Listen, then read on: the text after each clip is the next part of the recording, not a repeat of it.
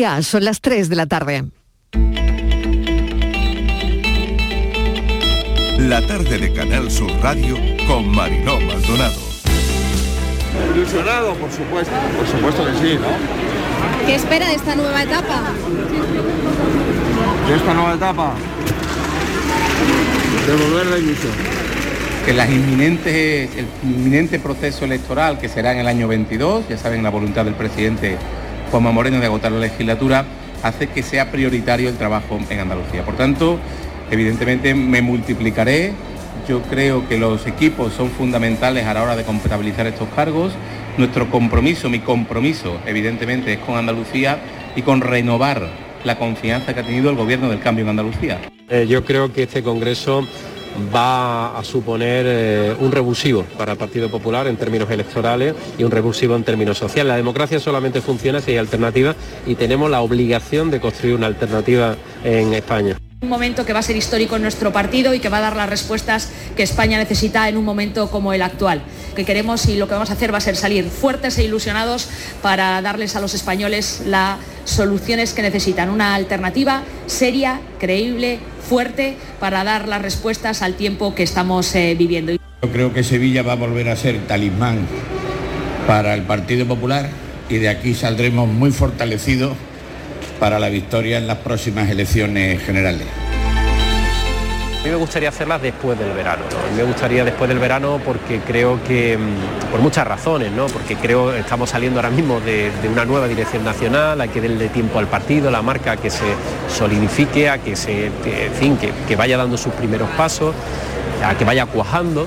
Y después el verano siempre suele ser muy positivo en Andalucía en términos eh, turísticos, que también es favorable. Pero todo esto va a depender de las circunstancias y va a depender sobre todo de la capacidad de gobernabilidad que tengan. El problema de los andaluces no son las elecciones, es el ir resolviendo su día a día. Ahora mismo acabo de pasar por una gasolinera, estado viviendo las colas estas de coche con esta situación en el que nos tiene también metido el gobierno de España de confusión, de incertidumbre. Nuestros agricultores nuestros ganaderos tienen también otro tipo de problemas, o los pescadores que tienen pues prácticamente toda la flota paralizada. Es decir, esos son los problemas que tienen los andaluces y los que queremos resolver. Y las elecciones llegarán pues en el próximo otoño, que es cuando tienen que llegar, Se están preparando elecciones para junio y el señor Marín dice que por favor, por favor, que sean después del verano. Yo lo que pido es seriedad y rigor. Si el señor Moreno Bonilla quiere convocar elecciones en julio, pues que lo diga. Si prefiere acabar la legislatura, pues que lo diga igualmente. Nosotros las elecciones en Andalucía, cuando se produzcan, que va a ser pronto, pronto, ya estamos en abril, yo creo que este mes de abril va a haber novedades importantes.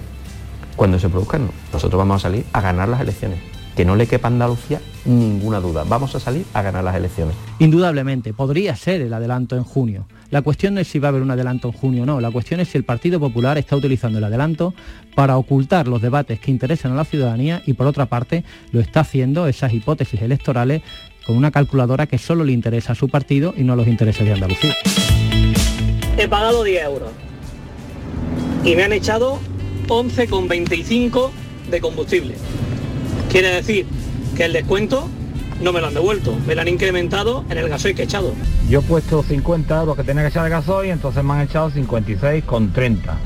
Y ahí están los 20 céntimos, con esa cantidad de gasoil que entra de más. Y después de comerme la cola, pues nada, cuando, cuando he echado el gasoil, el de la gasolinera directamente lo que me ha dicho es que ellos todavía no estaban aplicando el descuento. Lo curioso es que me lo ha dicho ya después de haberlo echado. Hoy se descargan el formulario y la semana que viene empiezan a recibir el anticipo. O sea que tranquilidad, yo ayer mandé un mensaje de absoluta confianza, creo que la agencia tributaria está haciendo un magnífico trabajo y quiero agradecer el trabajo sin descanso. Aprobamos este decreto ley el martes y en el día de hoy el formulario está mm, eh, al alcance de todos los gasolineros. Que sea tres meses no significa que no sea un plan dinámico. Claro que es un plan dinámico. Claro que estudiaremos cuando llegue junio cuál es la situación económica, social en nuestro país para adoptar las medidas que sean necesarias para proteger el tejido económico y el tejido industrial de nuestro país y para proteger a las personas que tienen más dificultades con el pago de la factura de la luz o en su vida diaria. La Fundación Andaluza Fondo de Formación y Empleo no debió existir nunca, porque las irregularidades que tuvieron lugar en la FAFE no fueron puntuales. Fue una corrupción institucionalizada. fue una corrupción, pues yo diría, vomitiva.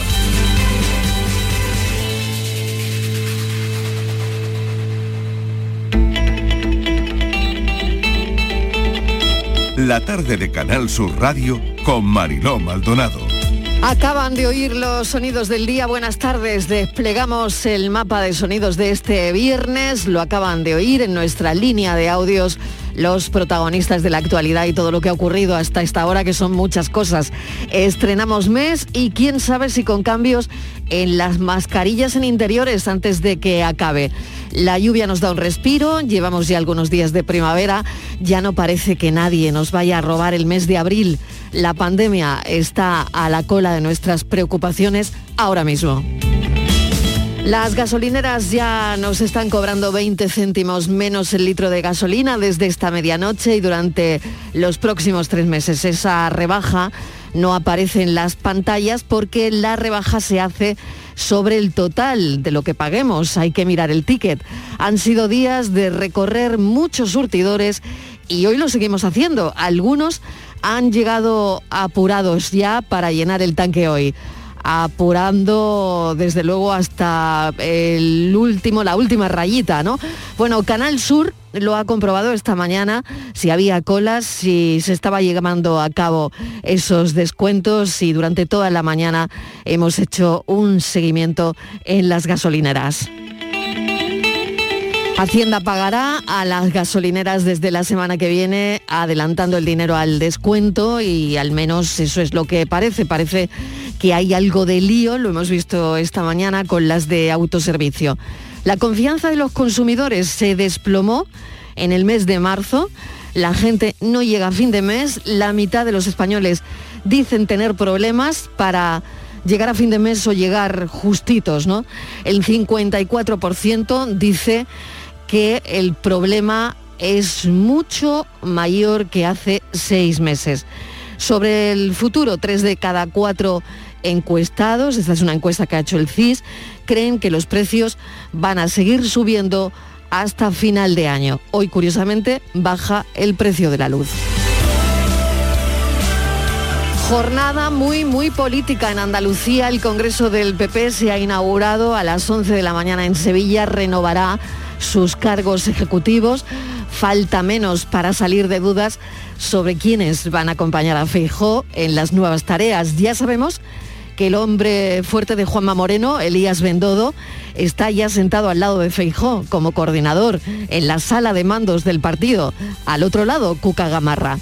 Elías Bendodo, consejero de presidencia de la Junta, será el nuevo coordinador general del PP. Feijó recupera además esta figura que funciona en una especie de bicefalia con el secretario general, aunque se sitúa por debajo orgánicamente. Bendodo va a compaginar su puesto, lo acaba de anunciar, lo acaba de decir a los medios de comunicación, con su cargo institucional en la Junta de Andalucía. Por lo tanto, Juanma Moreno ya es el varón con más peso en el PP, una comunidad que va a tener mucho peso en Génova. Nos queda todavía Congreso. Esta tarde Casado se despedirá en la ronda de intervenciones de los ex dirigentes del PP. Aznar estará por videoconferencia porque tiene COVID. Esta tarde a las cuatro y media también interviene Díaz Ayuso en la mesa de presidentes autonómicos que modera Feijó. Hemos sabido por el propio Juanma Moreno que las elecciones no van a ser, o al menos es lo que le gustaría, hasta después del verano. Y la guerra se prolonga ya más de un mes. Hoy debería Rusia haber facilitado otro corredor humanitario. Hoy Cruz Roja tratará de entrar en Mariupol, pero todavía, al menos hasta que yo me he sentado aquí, no había podido hacerlo. Rusia se había comprometido con Francia y Alemania a respetar el alto el fuego en la zona. Se retoman hoy las negociaciones entre Rusia y Ucrania. Esta vez la reunión será por videoconferencia, no va a ser presencial. La OTAN dice que Rusia está tratando de reagruparse y reforzar su ofensiva en la región del Donbass, así que esas ofensivas adicionales aún traerán más sufrimiento a la población. Lo que cree la OTAN es que Rusia coge fuerza para volver a endurecer sus ataques. Ayer las tropas rusas ya saben que abandonaron Chernóbil, pero hay muchísima desconfianza. Y la pandemia, como les decía anteriormente, se sigue alejando de nuestras preocupaciones. Los planes del gobierno acabar con las mascarillas la semana que viene en interiores antes de Semana Santa. Al menos eso es lo que va a discutir con las comunidades autónomas. Ojo que es una novedad relevante, aunque entre los técnicos hay dudas. Ahora lo hablaremos y lo consultaremos. En 12 días no sabemos si estaremos ya sin mascarillas. Eh, protegiendo, eso sí, manteniendo eh, su uso en personas vulnerables y en espacios con aglomeraciones. Todavía no hay nada decidido porque se espera un informe de los asesores de la ponencia de alertas. Hemos sabido hoy que hay un brote en una residencia de mayores de Canjayar, pero todos son asintomáticos. Los datos de hoy, ya saben que los podemos facilitar los martes y los viernes. Bueno, los de hoy ha bajado la incidencia 291 casos por cada 100.000 y desgraciadamente desde el martes hay 38 personas que no han podido superar la COVID, 38 fallecimientos. Las 3 y 12 minutos de la tarde y que ya huele a feria, está claro, pero los caseteros han iniciado, han dicho, han indicado que no trabajarán las ferias andaluzas, salvo que se les iguale el régimen de contratación de artistas por eventos y se les permita acumular las horas de descanso, pues como por ejemplo se hace en el sector sanitario con las guardias. Las ferias empezarían el 30 de abril. Así que la música que hemos elegido hoy es de feria.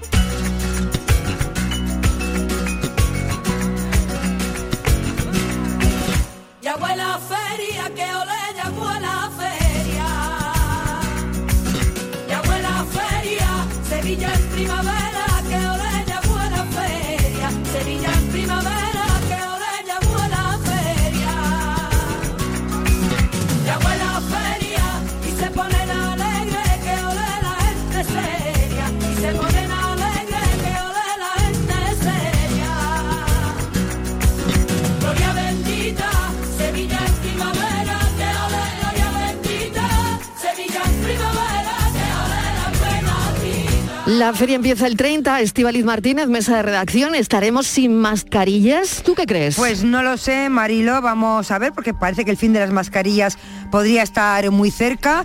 El Congreso de los Diputados aprobó ayer la moción para retirar las mascarillas en interiores, pero no hay una fecha definitiva porque serán los expertos los que tomen la decisión para seguir la nueva estrategia, Marilo, la nueva estrategia COVID. Pues esa es la novedad. Ildefonso Hernández está con nosotros, catedrático de Salud Pública, presidente del Comité de Políticas de la Federación Mundial de Asociaciones de Salud Pública. Eh, señor Hernández, bienvenido, gracias por atender nuestra llamada. Hola, buenas tardes. Bueno, no tendremos mascarillas ni en Semana Santa ni en feria. ¿Usted qué cree? Bueno, yo no, no, no lo sé. Mi opinión es que, No habría, que ser, habría que ser prudente Bien. por un motivo, porque estamos, hace poco se ha tomado la nueva estrategia de vigilancia, que Claro. supone modificar completamente lo que se hacía de cuarentenas, lo que se hacía de pruebas, de vigilancia. Y entonces sería bueno ser prudente y esperar a ver eh, qué pasa con lo que se ha hecho, qué pasa con los últimos eventos que ha habido y después tomar decisiones. Sobre todo porque vemos que los países de nuestro entorno, Francia y Portugal, están subiendo, están más, más altos que nosotros. Alemania también. Bueno, pues eh, cierta prudencia para ver si los servicios de salud respiran un poco, porque todavía siguen estando sin poder atender todo lo que deberían atender. Claro, todavía no hay nada decidido, lo estábamos comentando antes, pero se espera un informe de los asesores de la ponencia de alertas. Exactamente, eh, ¿qué se ve ahí o, o- o dónde está la medida para, para saber si efectivamente en 12 días podríamos estar sin mascarillas? ¿Qué es lo que van a valorar? Bien, nos ponemos en incertidumbres. Ellos lo que valoran es, por una parte, cuál es la tendencia en las hospitalizaciones y en cuidados intensivos. Esta fue una de las cuestiones clave que se está mirando. Afortunadamente no es mala la perspectiva aquí en la mayor parte de las comunidades. Y la otra que miran es qué efectos potenciales tendría esta medida de forma masiva en interiores en la- el crecimiento de la enfermedad que después redundaría en hospitalizaciones y, y esto es lo que eh, van a hacer ese equilibrio, ese balance, van a decir cuánto puede, qué es lo que puede pasar, hacen un modelo, miran más o menos lo que puede pasar y ven lo otro. Y entonces con eso toman la decisión, más allá de otros impactos que pueden mirar. Pero estos son los fundamentales. Claro, lo que nos preocupa aquí es la Semana Santa. Claro, va a ser una Semana Santa de mucho eh, fervor, de mucho salir a la calle. b- Después de, de tres años, pues claro, se puede imaginar.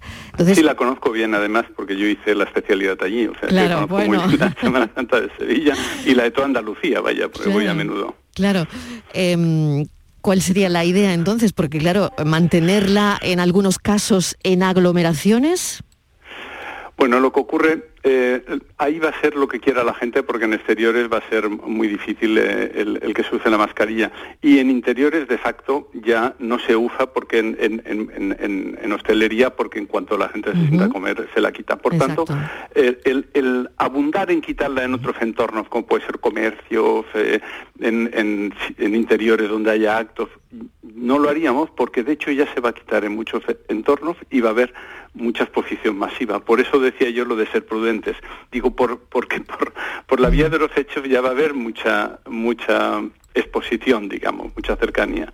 Por eso sería mejor, mm, de momento, no quitarla en espacios laborales, en espacios de interiores en general, excepto en los que ya está, ¿no? Muy bien, Estivaliz, no sé si tienes Sí, alguna eh, cuestión una más. cosa muy rápida. Eh, buenas tardes. Parece ser que, bueno, eh, Italia creo que la quita ya, Portugal parece ser que también en los próximos días. Y la idea recae un poco también en, cada uno de nosotros. No sé si sería obligación, por ejemplo, en transporte público, en horas puntas, obligatorio llevar la mascarilla. Yo desde luego lo dejaría en transporte público sin ninguna duda. Y, eh, sin ninguna duda de momento, porque fue uno de los espacios donde más, más cercanía y más exposición hay. Yo de momento no lo haría así, ¿eh? pero lo digo una vez viendo las tendencias y viendo lo que pasa. Eh, por otra parte, hay una cosa que también se valora que hay que tener en cuenta, que al- en algunos casos se piensa, bueno, como la gravedad es baja, no importa que la gente se infecte, porque eso contribuye también a esa inmunidad de futuro. Ese también es un equilibrio difícil. Y estas son las cosas que se están valorando. Por tanto, cada, cada una de nuestra opinión se hace eh, con mucha incertidumbre y hay que valorarla como tal. A mí lo que me preocupa es que los servicios de salud, que están muy agotados, eh, no puedan retomar la actividad general, que hay mucha gente con demoras que son demasiado largas, eh, mucha gente que no le, se le atiende como se debe en general. Y eso es lo que me preocupa más. Pues le agradecemos enormemente que nos haya atendido. Sabemos que bueno tiene una tarde de entrevistas curiosa, así que muchísimas gracias. Ildefonso Hernández, Un ha sido un placer. placer. Gracias, un saludo. Adiós. Bueno, pues em, ya saben, ese es el asunto de las mascarillas. Es verdad que la pandemia no está ahora mismo en el top de nuestras preocupaciones, ¿no? Se sigue alejando y poco a poco, porque bastante preocupados hemos estado ya. Bueno, Ildefonso Hernández es catedrático de Salud Pública, presidente del Comité de Políticas de la Federación Mundial de Asociaciones de Salud Pública.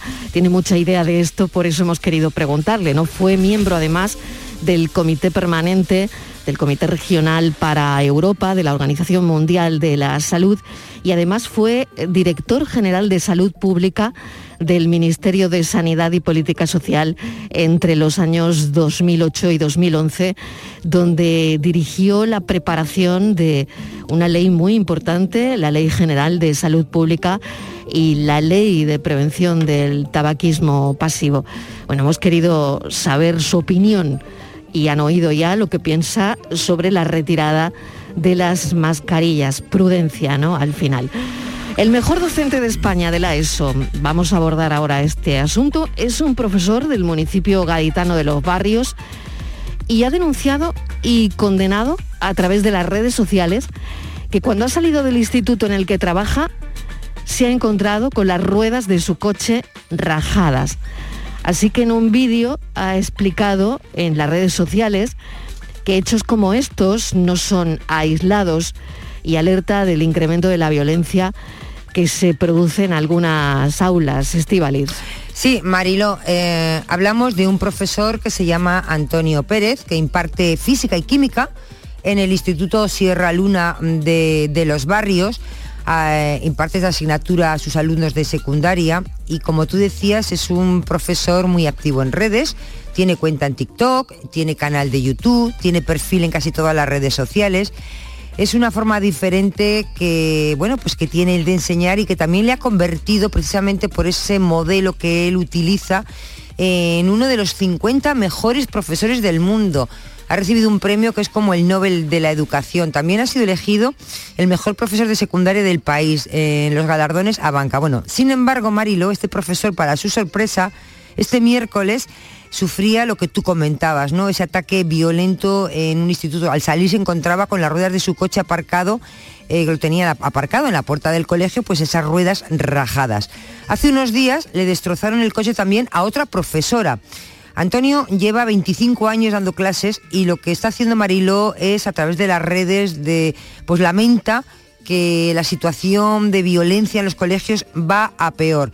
Dice que esto hay que pararlo, por eso eh, él ha decidido hacer pública esta, esta denuncia a través de sus canales, que tiene muchísimos seguidores, casi 100.000 seguidores, para, bueno, una manera, Mariló, mm, de condenar y también visibilizar ese tipo de violencia en las aulas. Vamos a hablar con él. Eh, Antonio Pérez, bienvenido, gracias por atender nuestra llamada. ¿Qué, ¿Qué ocurre? ¿Qué cree que está ocurriendo? Hola, muchas gracias. Pues mire, en principio por- mi centro es muy bueno, lo primero que quiero decir, es un centro muy bueno, no suele haber grandes problemas de este tipo, pero es cierto que últimamente pues se están viendo cada vez eh, actitudes y actos más violentos. Pero no solo en mi centro, yo cuando he puesto esta llamada en las redes, pues me están inundando compañeros de todo, de todas partes que le ha pasado algo parecido. O sea que, que es algo que, que viene ocurriendo desde hace mucho tiempo, pero que queda silenciado. No, normalmente esto no, bueno, me ha tocado, pero no queda, queda en el- muchas veces no sale ni siquiera del centro, ¿no? Lo arregla lo que sea, pero en esta semana, por ejemplo, a la jefa de estudio le han destrozado el coche, pero destrozado, literalmente. Esto fue tres días antes de lo que me ha pasado a mí. Le han rayado el coche por todas partes, le han arrancado los espejos, le han pisoteado los espejos para que no pueda ni, ni, ni arreglarlo, le han... Tiene abolladuras el coche de haberle pegado patadas por todas partes. Y esta compañera, está hablando con ella ahora, hace un momento, viene al centro con miedo. Pero no solo al centro, es que vive con miedo.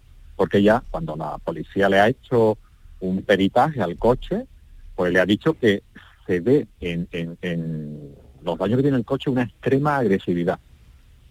Entonces, claro, trabajar con miedo o venir al centro con miedo no es algo que podamos ca- callarnos. Tenemos que hacer esto visible. La sociedad tiene que saber que en determinados ámbitos, en la sanidad también pasa algo parecido, pues estamos sufriendo agresiones que son intolerables, que no podemos permitirnos. Ya digo, y en mi centro, la compañera hace tres días, que eso era muy indignante, luego lo mío era una rueda, bueno, eso, eso es casi anecdótico en comparación con lo de ella, pero es que ayer una compañera salió llorando del instituto porque un niño de bachillerato se le puso violento en una clase. Entonces, claro, estamos hablando en una semana tres incidentes y, muy graves, ¿no? Entonces, la sociedad tiene que saber que esto ocurre en los centros y recalco, mi centro es buenísimo, o sea, y a mí me sorprendió mucho que esto ocurriera en mi centro porque no suele ocurrir estas cosas. Claro, usted piensa si esto ocurre en mi centro, que tiene que ocurrir en otros donde, bueno, no, no tienen a lo mejor ese calificativo que usted le da al suyo de, de ser un buen centro, ¿no? Usted figura entre los 50 mejores del mundo en los Global Teacher Prize del 2020, ¿no? que, como decía Estivaliz, están considerados como los premios Nobel de, la educación. ¿no? Y ¿esto cómo se podría arreglar? Porque nos ha sorprendido mucho que haya alzado la voz, ¿no? Y que es lógico, por otro lado, contra este tipo de, de agresiones, ¿no? Eh, ¿Qué se podría hacer? Ya en los centros hay muchos mecanismos para, para intentar evitar que estos hechos ocurran, pero el problema lo tenemos fuera. Yo estoy convencido que este problema, la agresividad de- del alumnado, no viene de- del aula, no viene de, del centro, por lo menos quiero pensarlo yo así, ¿no? Yo creo que al, alumnado disruptivo, o al alumnado que tiene que es violento, no le estamos dando, no le estamos atendiendo como deberíamos de atenderlo. Y, y le voy a poner un ejemplo, a ver si me puedo explicar. Sí, sí, por favor, claro. Hay alumnos con 14 años que ya tienen clarísimo que no quieren ir al instituto. Pero claro, claro, claro, tienen 14 años, son niños, pero dentro de su mente ellos tienen claro que no quieren estar en el centro. Pues nosotros teníamos un, un profe que ya se jubiló, que tenía en el taller motos, y, y él tenía una asignatura optativa que arreglaba motores. Bueno, pues todos los niños disruptivos se querían apuntar en esta, en esta asignatura optativa con él. Y además, cuando se portaban mal, mi compañero no los dejaba entrar en el taller. Y eso les dolía muchísimo. ¿Qué quiero decir con esto? Hay que ofertarles cosas al alumnado. No hay que esperar a los 16 años para que entren en la FP básica. Antes, cuando tú ves que un alumno con 14 años empieza a ser disruptivo y, y- y a dar muchos problemas, pues además de una atención eh, psicopedagógica y de unos planes adecuados para, para, para contrarrestar estos problemas, yo creo que hay que ofertarles una secundaria adaptada a este tipo de alumnos, que parece que todos tenemos que pasar, todos los alumnos tienen que pasar por el mismo sitio, y no somos iguales. Entonces, ¿por qué no en los centros una secundaria enfocada a la FP con talleres de jardinería, que además son fáciles de montar, lo digo porque en mi centro tenemos un huerto y son cuatro herramientas, talleres de, de yo qué sé, de arreglar grifos, de fontanería, de pintura, de motores, porque el alumnado disruptivo en este tipo de estudios manipulativos y que además no se hacen dentro del aula, puede ser en un taller en el que ellos pueden moverse y pueden liberar esa energía hacia algo más positivo y no hacia, hacia la agresividad, pues yo creo que si esto se hiciera, la violencia en los centros disminuiría. Porque el problema es que un alumno disruptivo con este tipo de problemas, seis horas sentados en un aula, no va a estar, es que no quiere estar. A la segunda hora ya, como dicen los alumnos, ya la está liando. Ya está, y es triste, ¿no? Porque el alumno que tiene el problema gordo, pues, obviamente es el disruptivo, pero los 29 alumnos que le acompañan en el aula también, que tienen unos comportamientos y, y- y- y a lo mejor algunos se enganchan también a ese tipo de comportamientos. Qué interesante, la verdad, todo esto que, que nos cuenta, ¿no? Desde el análisis y desde, bueno, eh, lo que ha ocurrido esta semana, que para nada es agradable. Estíbaliz, eh, adelante. Sí, a ver si puedo. Por lo menos tenía dos preguntas. Profesor, Sí, buenas pues tardes. Esa agresividad de la que usted habla puede ser, después de escucharle, una reacción, una forma de protesta agresiva, violenta, para dejar de estudiar, para que les echen del instituto, para que sus padres se los lleven a casa. ¿Es una forma de llamar la atención? Sí, sí, sí. De hecho, es una de las razones por la que ocurre. O sea, hay alumnos que te lo dicen. Además, te dicen con estas palabras, la voy a liar para que me echéis.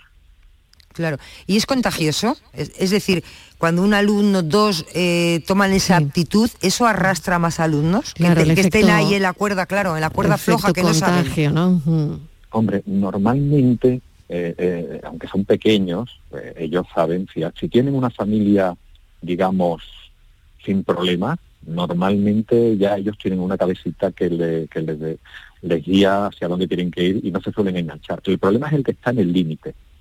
El que está empezando a tener problemas y se da cuenta que el alumno disruptivo se vuelve popular, el niño popular en el centro, pues lo mismo engancha a algunos, sí. Puede enganchar a algunos, claro. Claro. Y mm, estos niños mm, verbalizan lo que quieren hacer, o sea, es decir, yo no quiero eh, seguir en el instituto porque yo quiero, pues eso, aprender a eh, talleres, a- quiero, no sé, si verbalizan qué quieren hacer con su vida.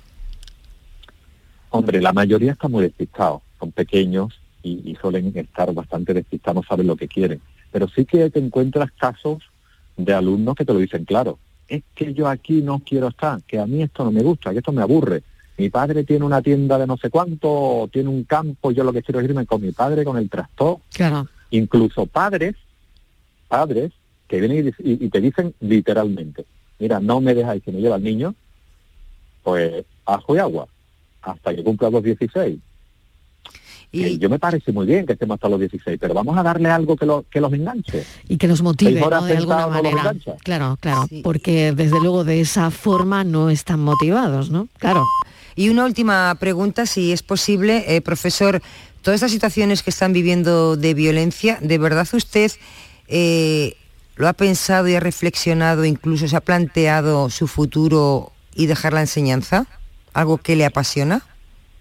Pues la verdad es que, hombre, en caliente es lo primero que pensé, porque te das cuenta que dices, bueno, lo primero que piensas, bueno, mañana me vengo andando, ya no me traigo más el coche. Tú dices, bueno, una tontería, por lo pequeñito, entonces en caliente, la verdad es que es lo primero que piensas. Luego a lo mejor cuando, como me gusta, yo creo que, que es evidente, ¿no? Que a mí me gusta lo que hago, pues lo que me, sí me estoy planteando es a lo mejor cambiar a otro centro o cambiar a, a- a otro a, un, a un centro yo qué sé de otra ciudad un, un centro privado un sitio que me dé que me deje seguir trabajando pero más tranquilo Qué pena, de verdad.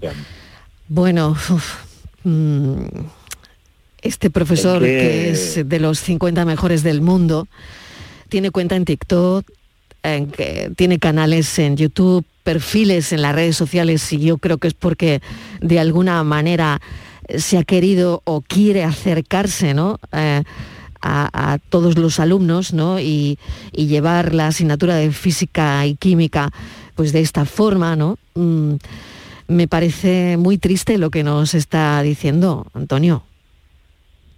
bueno yo en principio ya digo en caliente te lo piensas más luego se te va Mm. pasando no porque al final como te apasiona lo que haces pero eh, acabo de hablar con la otra compañera que ya la agresión ha sido mucho más grave y es que cuando te dice alguien que viene al trabajo con miedo Mm. uf, dice uno mira a mí yo puedo seguir haciendo lo que estoy haciendo en otro centro entonces no sé ya te lo planteas no pero en principio no. En principio yo sé que cuando pase dos semanas esto ya se me habrá pasado y seguiré trabajando con las mismas ganas.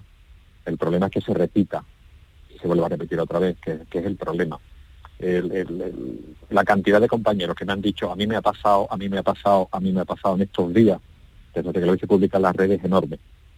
Entonces te das cuenta que es algo generalizado y que hay un, un- un repunte de la violencia en la sociedad en general, no solamente en las aulas. Lo que pasa es que en las aulas es más sensible porque son niños. Claro, fíjese lo que, lo que estamos viviendo, ¿no? Lo que nunca, una invasión de Rusia a Ucrania, lo que estamos viendo todos los días ¿no? en los informativos eh, es tremendo, ¿no? Yo no sé si, de todas maneras, si ya para terminar, hay más fracaso escolar o no, cómo están esos análisis y si hay alguna receta para la motivación y contra el fracaso escolar, ¿no? Hoy es verdad que eh, yo el principal problema que veo es la, cultura del esfuerzo que, que un porcentaje muy alto del alumnado se ha perdido. O sea, hoy el alumnado parece que se tiene que acostar por la noche y levantarse sabiendo por la mañana. Y, no, hay materias en las que tienes que hacer mucho ejercicio, tienes que... Entonces tenemos que recuperar de alguna forma la cultura del esfuerzo. Tenemos que motivar y de alguna forma hacer que los niños que trabajen, pero que intenten, le tenemos que hacer que se lo pasen bien en el centro, que quieran venir al centro. El problema es que es muy complicado, con los alumnos que nos llegan hoy día son niños sobreprotegidos y son niños hiperregalados, esto se traduce en que me lo merezco todo y esfuerzo poco. Entonces, claro, a este tipo de alumnado, que está acostumbrado a tenerlo todo sin que le cueste nada, pues cuando tú les exiges que aprendan a hacer derivadas, por ejemplo, que hay que hacer cientos, pues se chocan con una pared porque ellos no están acostumbrados a eso.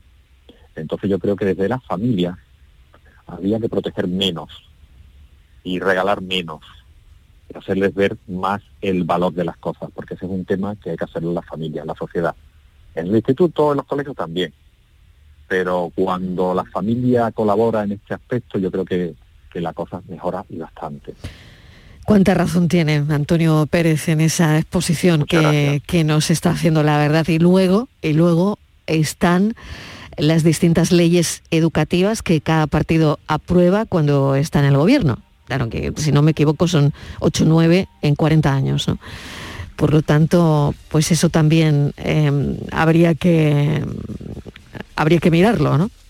Hombre, yo, mira, por poner un ejemplo, yo ya, yo ya hay conceptos de las nuevas leyes educativas Mm, que ya no sé ni lo que son. Claro. Porque claro, cada Se cuatro pierde. años una ley nueva Claro. y ahora le cambian el nombre y ahora Claro. se llaman saberes básicos, lo que antes eran competencias clave, lo que son competencias básicas. Mm. O sea, ya solo la nomenclatura, que es eh, la anécdota, ¿no? Tenemos que tener una ley de consenso en la que estén de acuerdo los grandes partidos. Y si no son capaces de ponerse de acuerdo, pues que cambien la ley y que haya que aprobarla por dos tercios de la Cámara. De forma que cuando pongamos una ley sea una ley de todos y no la ley del PSOE o la ley del PP. Porque, por ejemplo, yo ahora mismo estoy viendo algunas cosas de la ley de nueva que me gustan, pero en el momento en el que a la mitad de la población no le gusta, pues ya sé que apenas que cambie el gobierno la ley va a ser derogada. Con lo cual conoceremos una novena, una décima, y eso hace mucho daño. Hace mucho daño porque a los profesores nos desmotiva, no, no, no- nos deja un poco sin herramientas. Sin duda. No ha habido generosidad en eso, la verdad. Eh, le agradezco muchísimo a Antonio Pérez que, bueno, que esta denuncia mm, nos haya hablado aquí de, ello y mil gracias y bueno, pues seguiremos mm, denunciando esto si ocurre. Antonio Pérez es profesor, un profesor que está denunciando comportamientos violentos eh, al menos donde en su zona, pero es común con algunos compañeros y mm, la verdad es que hemos querido darle voz porque hace muy poco conocimos que este profesor figuraba entre los 50 mejores del mundo en los Global Teacher Prize. Así que mil gracias y un saludo, ánimo. Gracias a ustedes, un abrazo. Nos vamos un momentito a publicidad para a la vuelta hablar de tapas, pero sí les comentaba que cuando me había sentado aquí no sabía exactamente si el Comité Internacional de Cruz Roja habría logrado entrar en Mariupol. Y sí, han podido entrar, han entrado en la localidad de Mariupol, eh, sitiada, como saben, por las tropas rusas y ha mostrado Cruz Roja su horror, su horror por la situación que se han encontrado allí. La misión era evacuar civiles de esta ciudad del sur de Ucrania en una operación humanitaria, pero se han quedado sin adjetivos para describir lo que se han encontrado. La tarde de Canal Sur Radio con Mariló Maldonado. También en nuestra app y en canalsur.es. ¿Estás lesionado? Elige la fisioterapia avanzada de Clínicas Beyman. En Clínicas Beyman ponemos a tu servicio fisioterapeutas de primer nivel equipados con la última tecnología. Nuestra meta es tu recuperación. Somos la fisioterapia oficial de 18 federaciones deportivas de Andalucía. Si necesitas recuperar tu salud, tu rendimiento y tu bienestar, pide tu cita en clínicasbeyman.es. Con tu coche no te líes. Conmigo te mueves seguro, eres puntual, ahorras, llegas donde quieras y contaminas menos. Transporte público de Andalucía, seguro, económico y sostenible. Junta de Andalucía. ¡Viva el Rasque Diem! ¿El rasque diem? Querrás decir el carpe diem. Eso era antes. Ahora lo que se lleva es el Rasque Diem. Así que rasque diem. Rascas de la 11. Desde solo 50 céntimos, vive el momento al máximo y gana hasta un millón de euros al instante. Rasque Diem. Rasca el momento. A todos los que jugáis a la 11, bien jugado. Juega responsablemente y solo si eres mayor de edad. La actualidad y las novedades en salud siguen estando en Canal Sur Radio. En Por Tu Salud. Las noticias sobre investigación médica, prevención, terapias, las personalidades destacadas de la medicina en Andalucía. Por Tu Salud. Desde las 6 de la tarde con Enrique Jesús Moreno. Quédate en Canal Sur Radio, la radio de Andalucía.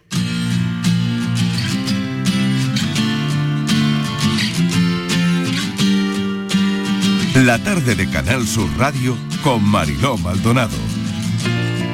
Vamos hasta una ciudad maravillosa, nos vamos a situar en Granada. ¿Y qué lío hay con las tapas, Estíbaliz? ¿Qué, qué pasa con las tapas? ¿Se van a Pues- desaparecer? ¿No van a desaparecer? ¿Van a seguir? ¿No van a Fíjate, seguir? fíjate Marilo, ¿Me Granada. voy a poder tomar una tapa Pues no cuando vaya sí. a Granada gratis? Sí, A vas ver. a poder tomarte una tapa. Lo que no te puedo garantizar y asegurar Sí, y decir ahora mismo si va a ser como hasta ahora que te la daban con tu consumición o la vas a tener que pagar. es la que- polémica de la tarde, lo de es las la tapas. polémica. Fíjate, Sí. Mm. importante que es la tapa en Granada, ¿no? Qué curioso porque Granada es la quinta ciudad que más viajeros recibe de España. Es un, por lo tanto, la gastronomía es muy importante, ¿no? Y las tapas gratis en Granada, como siempre las hemos conocido, yo creo que es una de las señas de identidad gastronómica que ha hecho famosa la ciudad, ¿no? Y además es también lo que, lo que buscamos miles de visitantes cuando vamos allí, sin olvidarnos por favor de, también de los restaurantes, que también nos gusta ir a comer al restaurante. Pero si la tapa hay que cobrarlo no, Mariló, ha abierto un debate que no es nuevo en Granada. ¿Por qué? Bueno, las palabras del alcalde de Granada, Paco Cuenca, ayer, en el acto de clausura del certamen Saborea sin prisa Granada, han reabierto, digo han reabierto porque esto no es nuevo, un encendido debate que viene de lejos, pero que eh, está siempre candente, aparece, desaparece, pero siempre está candente ahí en el sector hostelero. Esto es lo que decía el alcalde y esto es lo que vuelve a abrir el debate. Si hablamos de gastronomía, lo que tenemos que potenciar es precisamente que la gente tenga razones para quedarse en nuestra ciudad más tiempo, y en eso estamos trabajando, al menos desde el ayuntamiento y el resto de instituciones, para que se quede gente a dormir más tiempo, más tiempo aumentar las pernoctaciones y uno de los ganchos fundamentales es quedarse a cenar, quedarse a almorzar. Eso es lo que tenemos que vender y lo que estamos trasladando. El ayuntamiento no va a promocionar más, por lo menos quien dependa de nosotros, tapas gratis. No, no, nunca más. Las tapas hay que pagarlas, porque son alta gastronomía, como se ha demostrado hoy. Cuando hablamos de ese eslogan de saborear sin prisa, como quería Eduardo Castillo, que sea una cosa pausada, que no se llamara otra vez tapa, y coincidimos en este planteamiento, es precisamente porque queremos que la gente se siente en vuestro establecimiento, que disfrute y que disfrute de gastronomía, no tapa gratis, sino alta gastronomía en pequeños bocados que se paga y que son una muestra de una magnífica carta para sentarse a mesa y mantel, que es lo que da rentabilidad y lo que da también puestos de trabajo evidentemente estables y evidentemente con cierta garantía y reconociendo esa calidad y esa excelencia. Es el trabajo conjunto. Pues ahí ha venido toda la polémica. Claro. Curiosamente, yo esta mañana leía una entrevista del año pasado de Ferran Adrià, donde decía que claro que Granada es una ciudad maravillosa, pero que él mismo mostraba sus dudas sobre la rentabilidad de las tapas. Y al final terminaba la entrevista diciendo Estivaliz que los granadinos se tenían que querer más. Claro, fíjate Esto que el alcalde lo que Adrià, ¿eh? reclama es una gastronomía más de excelencia, Sí. que mo- hay que moverse por ahí, pero fíjate que yo no, no me había, no, no lo sabía esta mañana em, trabajando en, el- en el- en este tema, eh, resulta que en, en España hay cinco provincias que no tienen estrella Michelin, que no. Una es Lugo, otra es Ávila, otra es Palencia, otra es Huelva, porque Huelva tenía uno, acuérdate, del Che Santi Elías, Sí, que la claro. perdió, y la otra es Granada. Granada, ni Granada y su provincia tienen una sola estrella Michelin en el mapa. Y esto nos llama poderosamente la atención, porque Granada se come muy bien. ¿Sabes? Totalmente. entonces, Digo, pues igual hay que ir a la excelencia, igual no, pero ¿tiene que ver alguna tapa gratis con esto? ¿No puede darse las dos cosas a la vez? No bueno, sé. vamos, vamos a preguntarle, la polémica está servida, vamos a preguntárselo a Gregorio García Domínguez, que es presidente de la Federación Provincial de Empresas de Hostelería y Turismo de Granada. Señor García Domínguez, bienvenido, gracias por atendernos. Bueno, ¿a usted qué, qué le parece todo esto que hemos puesto sobre la mesa? Bueno, yo creo que en- hay cabida para todo. En Granada en- es una ciudad en la cual, como bien habéis dicho, es la quinta en, en- en- en gentes, en visitantes, en turistas, con lo cual eh, la tapa pagada o la tapa no pagada, eso es una polémica de hace muchísimos años. Yo creo que el alcalde de Cuenca lo que quiso referirse en ese certamen donde estábamos era lo que estábamos juzgando allí. Yo entiendo, lo entiendo de esa forma, que él, él no puede influir en una actividad privada de un bar o de un restaurante, es decir, no hay que poner tapa o si hay que poner tapa. La tapa es un referente de la gastronomía granadina per se. Con lo cual, eso es que está ahí y es algo que es una referencia de Granada. Ahora bien, lo que es, llevamos muchos años es hacer una gastronomía más elaborada, unas tapas más elaboradas, en la cual haya una carta y se pueda pedir porque llegue una persona y no pueda tomar una ración o media ración y quiera tomarse una cerveza con una tapa y elegirla, una tapa pavada. Pero lo que es la tapa, de alguna manera, en Granada, no podemos prohibirlo nadie. Y, y al final, señor García Domínguez, ¿la tapa es gratis o no? ¿O, se sube un poquito más el, precio de, mm, lo que nos estemos tomando, un refresco, una cerveza, en fin, lo que sea? Eh, ¿Verdaderamente es gratis esa tapa o no? Porque eso es al final em, la pregunta que uno se hace, ¿no? Vamos a ver.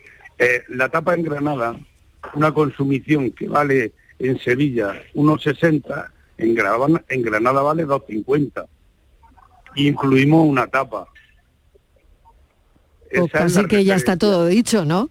Efectivamente. Entonces, Claro. yo creo, vamos a ver, una cerveza en Sevilla vale unos 60, unos 70, unos 50, unos 80, y en Granada vale 250, 260, 240, 230, depende si es un barrio en el centro o en qué posición. Pero en ese término, con lo cual yo no sé si es paga o no es paga, pero lo que la costumbre dice es que con una consumición ponemos una tapa, una tapa, eh, pues no sé, hay primera, segunda, tercera, eso es tradición en Granada, o sea, te tomas tres cervezas. Lo que nosotros no queremos es que la gente diga, con tres tapas en Granada, comemos. Ya he comido, exacto. Eso es lo que nosotros Claro. pretendemos que no, que, que sí, que coman con tres tapas, pero que coman una gastronomía. No es que sea peor la de las tapas, pero que sea diferente y se pueda elegir, como pasa en Málaga, como pasa en Sevilla, como pasa en Córdoba, como pasa en infinidad de sitios. Ahora bien, la tapa está extendida en, en España, por ejemplo, en León es igual que Granada, también ponen tapas. Yo creo que es compatible todo y, y que cabe, y que la iniciativa privada, tanto los bares, los restaurantes, las tabernas, puedan hacer aquello que les beneficie para salir adelante y ganar dinero, simplemente. Ujú. Estíbaliz, no sé si tienes Sí, alguna hola. última cuestión. Una Adelante. cuestión, eh, buenas tardes. Em, Buenas tardes. Señor eh, Gregorio eh, García. Eh, una cosita, el- esto puede ser, esto, las tapas de Granada mm, afectan de alguna manera a los restaurantes, porque si uno come con tres tapas ya no va a comer, ya no se sienta Por en un supuesto. restaurante. Con lo cual me imagino que, claro, que tener un restaurante o montar un restaurante en Granada, uno se lo tiene que pensar mucho. Por supuesto, claro que influye. Por eso es la polémica que hay entre restaurantes, bares, tabernas en, en este tema. Porque de alguna manera el que quiere ir a comer algo eh, va a un restaurante y se sienta. Hay clientes para todos. Pero mm, Granada ir de tapa es muy típico porque te puedes beber cuatro, cinco, seis cervezas en distintos sitios y te van poniendo tapas que al final de la noche has cenado. Eso va en detrimento, lógicamente, de los restaurantes porque va menos gente a cenar. Es cierto, es cierto, pero yo creo que es compatible. Hay gente que no quiere tapa. Y luego hay mucha gente que dice que mm, pide una consumición, le ponen una tapa, y si él no quiere otra consumición, que pueda pedir una tapa. O si no quiere tapa, ¿por qué tiene que pagar el precio de la cerveza con tapa si él no quiere tapa? Toda esa polémica siempre está servida. Claro. Pero yo creo que eh, esto en Granada es así. Tenemos desde hace muchísimos años que funciona de esta forma, que la gente que viene a Granada, los turistas, los visitantes, vienen a ver la Alhambra y después vienen a las tapas. Con lo cual, yo creo, como he dicho al principio, que, que puede haber para todos. Vale.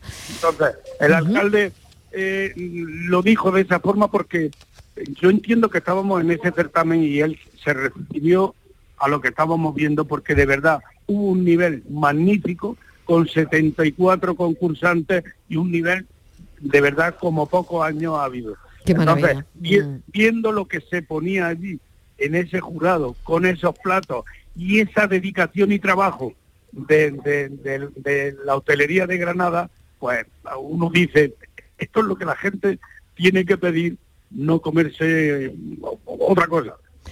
Gregorio García Domínguez, le agradecemos enormemente que nos haya explicado, bueno, pues un poco lo que ha ocurrido y, y cómo está la situación ahora mismo.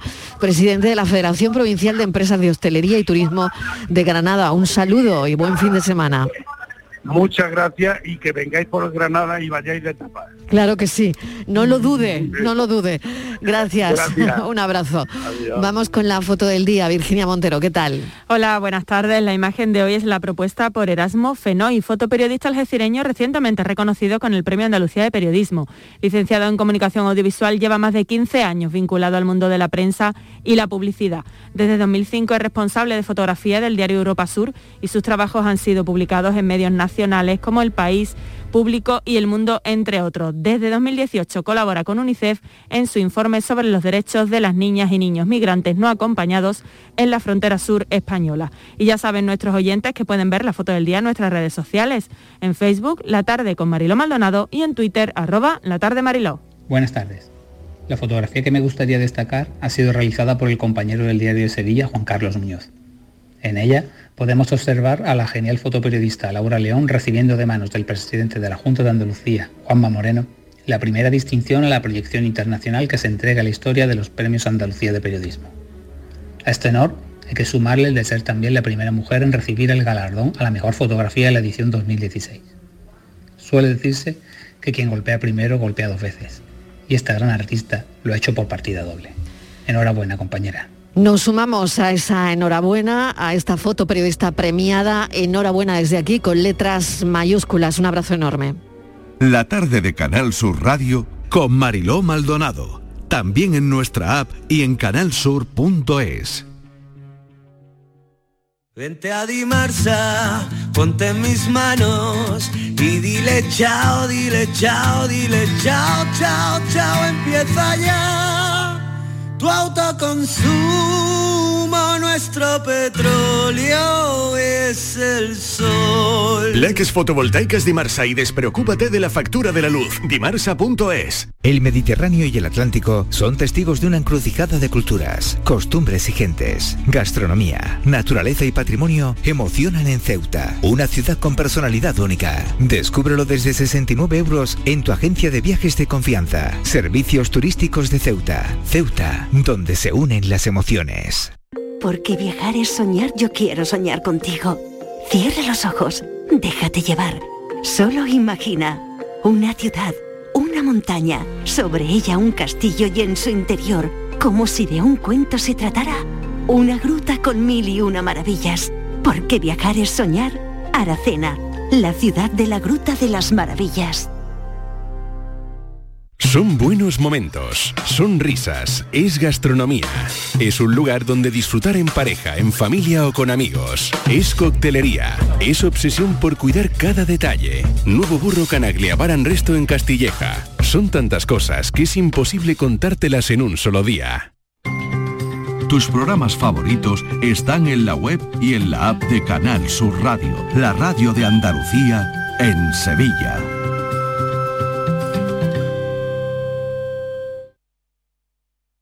La noche más hermosa y Pilar Muriel te dan respuestas a tus preguntas sobre ciencia, historia, misterio, crecimiento personal, para que disfrutes de un programa fascinante durante las noches de los fines de semana. La noche más hermosa.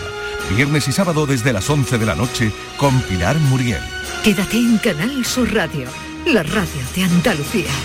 La tarde de Canal Sur Radio con Mariló Maldonado. Estos son nuestros teléfonos 95 1039 105 y 95 1039 16.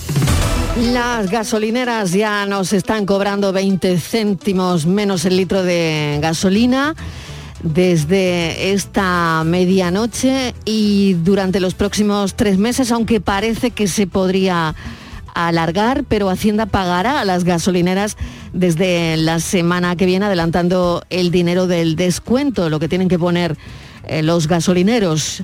Eh, al menos eso parece y parece que ya funciona la web. Le vamos a preguntar a Rubén Candela, asesor fiscal de Candela Asesores, a nuestro asesor de los viernes, si él ya ha llenado el tanque. Rubén, ¿qué tal? Bienvenido. Hola, muy buenas. Pues sí, los ha adivinado. Sí, ¿no? Los ha adivinado esto esta mañana en Antequera. Hemos estado venía- aguantando un poquito, ¿no? ¿O no? Venía, no, es que he estado toda la semana de viaje Ah, y bueno, ya bueno. tenía poca autonomía. Digo, mira, voy a llenarlo porque además hay desconcierto en algunas estaciones de servicio que incluso han cerrado porque dice que no saben cómo van a financiar este tema si el Ministerio de Hacienda tarda en pagarles, ¿no? Entonces antes de meterme en la autopista digo, mira, voy a llenar aquí por lo que pueda pasar. Y bueno, pues me ha ahorrado 8 euros, menos da una piedra. Bueno, muy bien. Buenos son, buenos son. Virginia, hay una pregunta que tenemos que, que tiene que ver con todo esto, ¿no? Pues sí, porque parece ser que hay una duda entre los consumidores y es que el descuento este de 20 céntimos por litro de gasolina o de gasoil que se empieza a aplicar hoy, Rubén, ¿tributan el IRPF? No, vamos a ver, eso, esa, cuestión la he escuchado yo también esta mañana. ¿eh? Y claro, la gente está bastante mosca porque hay subvenciones, como por ejemplo el plan Prever, que luego tienes que integrar en la renta como ganancia patrimonial. En este caso no, con la legislación actual no tendrías que incluirlo, entre otras cosas porque es que para ello eh, eh, ibas a burocratizar el servicio. En la gasolinera tendrían que tomar nota de, de quién es el que reposta en cada, en cada ocasión y dar esa información a la agencia tributaria. Yo entiendo que tal y como está la norma ahora, esto no tributa. Esto es un descuento liso y puro y nada más, ¿no? Nos quedamos tranquilos. Esto no hay que incluirlo. aclarado, aclarado. Aclarado queda, aclarado queda. Bueno, más cosas, Sí, Virginia, porque hay que otro- tengamos hoy otros temas para muy, Rubén. muy de actualidad, Mariló, la inflación, que creo que no hay sección en la tarde esta semana en la que no hayamos hablado de ella, porque Hacienda se está beneficiando de esta situación. En los primeros dos meses del año ha recaudado más de 40.000 millones, un 20% más de lo habitual. Se nota especialmente en el IVA, con un crecimiento del 22%, y los impuestos sobre los hidrocarburos, ahora que hablábamos del descuento de la gasolina, por su parte también aportaron un 20% más y rozan ya los 2.000 millones de euros recaudados en dos meses. Rubén, las cifras son contundentes. Cifras son enormemente contundentes, la inflación se llama comúnmente por ahí el impuesto de los pobres y lo normal es que en caso de inflación pues se deflate la tarifa. Es decir, que si tú estás ganando en términos eh, reales lo mismo, en términos nominales estás ganando más, pero te sirve para comprar lo mismo que comprabas antes, no estás ganando más dinero. Por tanto, no debes pasar a tributar a un tramo superior que es lo que es el efecto que produce, que si antes estaba en el tramo del 26, pues ahora vas a pasar al del 32, y eso no tiene sentido. Pero desde luego yo no he oído ni una sola señal de que el gobierno se proponga hacer algo así, que estaría cargado de lógica y cargado de razón. Bueno, esto es en parte algo positivo, ¿no? Más fondos en Hacienda. Bueno, más fondos en Hacienda, pero es que también hay otra manera de que haya más fondos en Hacienda, analizar la eficiencia del gasto público, que ya se está cifrando por mucha gente en 60.000 millones de euros. Es decir, que se podría mejorar la gestión del gasto en una cifra equivalente a 60.000 millones de euros, con lo cual nos comemos el, el déficit y podríamos empezar a reducir la deuda pública cuyos intereses no sabemos el camino que van a tomar. Pero ya tenemos una primera alarma de la Reserva Federal Americana que está empezando y el Banco Central Europeo pues intentará hacer lo que pueda, pero si la inflación sigue subiendo van a tener que subirlo también. Es un 20% más en estos dos primeros meses, Rubén, pero supongo que las previsiones apuntan a que puede seguir creciendo, ¿no? En los próximos. Yo creo que puede seguir creciendo por muchas razones, ¿no? Estas cosas nunca obedecen a una sola razón. Ten en cuenta que el año anterior, en 2020 y en 2021, hubieron tasas netas de ahorro, entre otras cosas porque en 2020 a causa de la pandemia nos tiramos tres meses encerrados en casa sin poder salir, sin poder eh, ir a comer a un restaurante, sin poder. Y claro, eso provocó un aumento del ahorro. Eh, en el momento en que esa situación se ha ido normalizando, pues es claro que la gente tiene ganas de salir, de recuperar vida social y si tiene algo ahorrado, pues de darle movimiento. Por lo tanto, a mí no me extrañaría que la demanda siguiera un poquito desbocada en este sentido. Rubén, pues bueno, em, seguiremos hablando de ello y, y de Hacienda también la semana que viene, que hay muchas preguntas que tenemos y se nos quedan em, en el tintero. Mil gracias y un saludo, buen fin de semana. Igualmente, un abrazo. Hasta ahora.